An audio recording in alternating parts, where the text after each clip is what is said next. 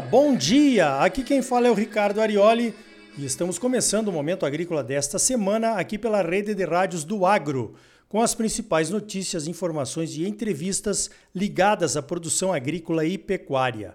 O oferecimento é do Sistema Famato Senar, Sistema Sindical Forte e Agropecuária Próspera, e Cicred. Gente que coopera cresce. Venha crescer conosco, associe-se ao Cicred.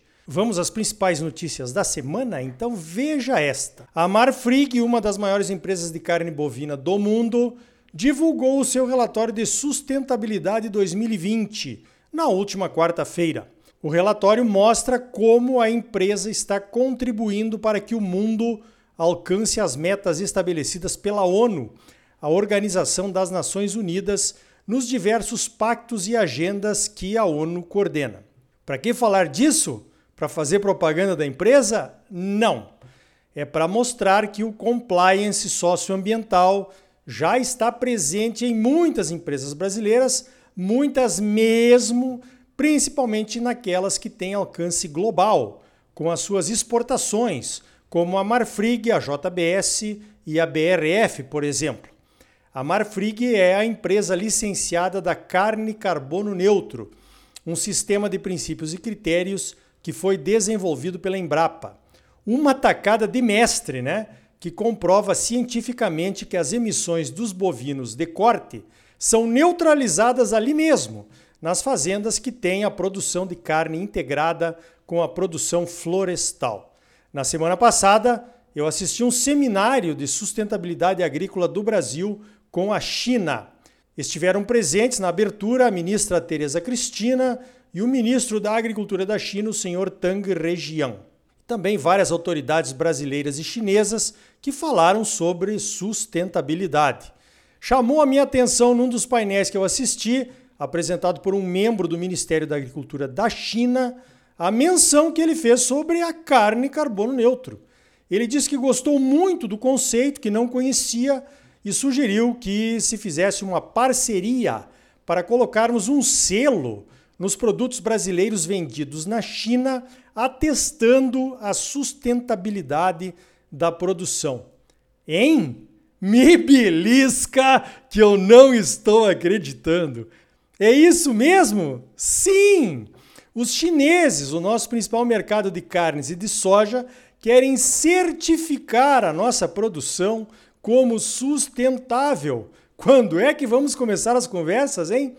Precisamos mostrar para eles também a carne de baixo carbono, que está saindo do forno, e a soja de baixo carbono, que deve chegar logo. O interesse da China em sustentabilidade é crescente. E a China, meus amigos, quando resolve fazer alguma coisa, sai da frente. Os planos e projetos do governo por lá só têm duas possibilidades: ou são realizados ou são realizados a oposição por lá não prospera muito, não tem mimimi.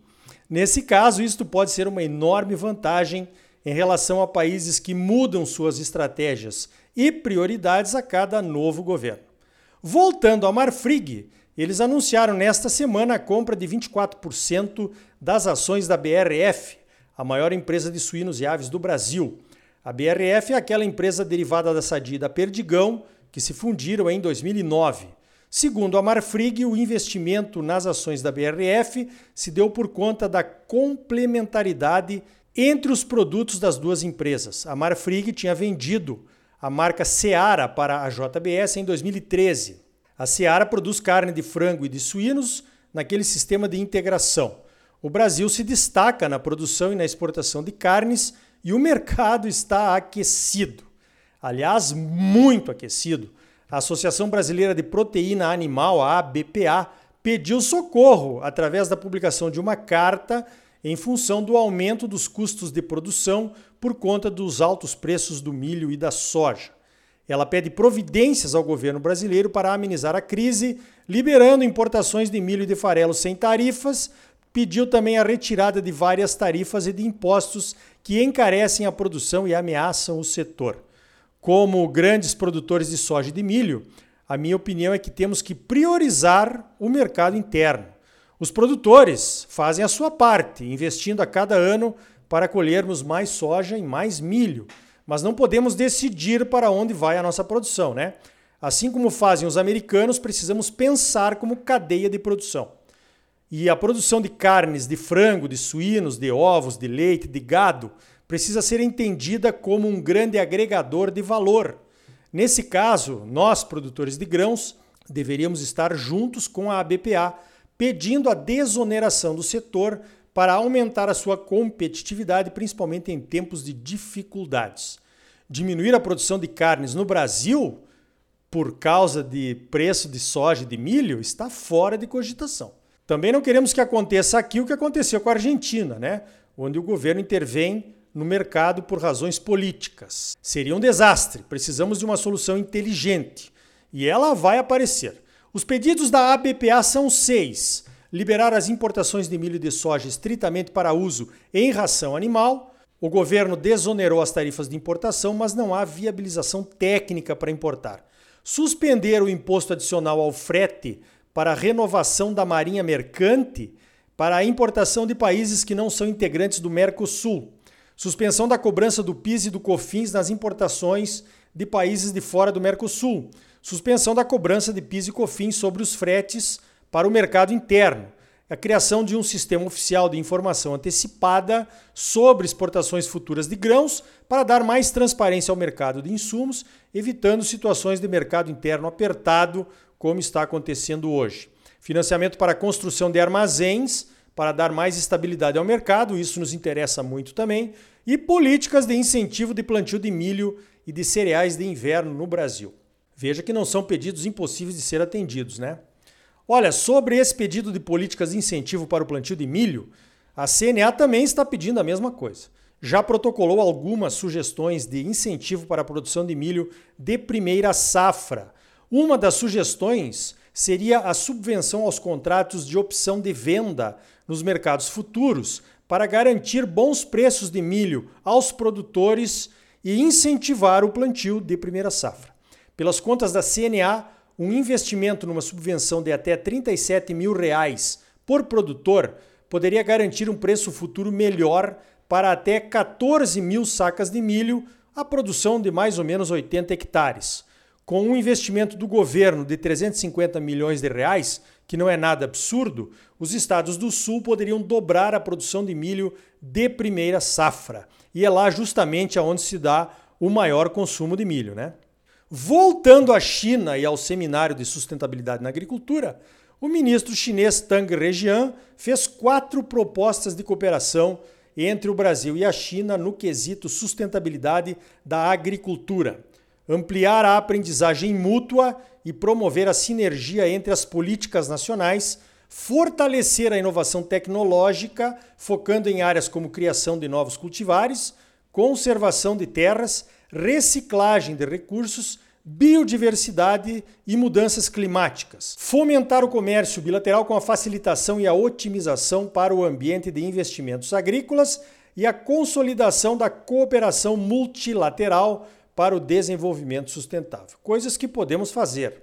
Olha só, eu conheço só um pouquinho sobre o relacionamento com a China, muito pouco mesmo, mas acompanho as principais notícias. E te digo que para poucos, muito poucos países que têm comércio bilateral significativo, a China estendeu a mão desse jeito, hein? O Joe Biden, presidente dos Estados Unidos, ainda não deixou claro como será o seu relacionamento com os chineses, mas parece que ele vai começar a caçar confusão por conta do Covid. De qualquer forma, por melhor que seja o relacionamento entre as duas maiores potências mundiais, eles são concorrentes em diversas áreas. Brasil e China, ao contrário, têm mercados complementares. Olha, ainda sobre o seminário de sustentabilidade na agricultura Brasil-China, eu não pude deixar de lembrar que em abril de 2016 nós assinamos um memorando de entendimento com a Associação da Indústria de Soja da China lá em Beijing. Eles reconheceram o programa Soja Plus, naquela época desenvolvido em parceria com a Abiov e a AproSoja Mato Grosso, como o passaporte da soja brasileira sustentável para a China. Certamente esse tema poderia ter sido incluído como uma das palestras desse seminário. Nenhum outro país tem um memorando de entendimento semelhante ao nosso. Nenhum outro país tem um passaporte da sua soja sustentável para a China. Nós temos. Será que isso não tem valor? O que é que você acha? Infelizmente, desde 2017, esse assunto não avançou mais. Parece que as prioridades agora são outras. Olha, vamos ficar espertos se nós não avançarmos no tema sustentabilidade com os chineses, discutindo direto com eles, muito provavelmente as ONGs vão ocupar o nosso lugar, como fizeram com os europeus. E daí você já sabe o resultado, né? Então tá aí. No próximo bloco vamos conhecer o Observatório da Agropecuária Brasileira que foi lançado pelo Ministério da Agricultura nesta semana. O Observatório da Agropecuária Brasileira vai reunir informações estratégicas para o planejamento da agropecuária que mais cresce no mundo. É logo depois dos comerciais. E ainda hoje, no quarto episódio da nossa série Os Perigos nos Contratos Rurais, vamos falar sobre os cuidados e os perigos da transformação de pessoa física para pessoa jurídica o que está acontecendo com muitos produtores que estão realizando a sucessão familiar, preocupados com a manutenção do negócio da família para os seus herdeiros. E também vamos falar do novo status sanitário de alguns estados brasileiros que agora são considerados livres de febre aftosa sem vacinação pela Organização Internacional de Epizootias. E aí, tá bom ou não tá? É claro que tá bom, você só merece o melhor. Então não saia daí, voltamos em seguida com mais momento agrícola para você, num oferecimento do Sistema Famato Senar, Sistema Sindical Forte e Agropecuária Próspera. E gente que coopera cresce. Venha crescer conosco, associe-se ao Cicred. Voltamos já! Música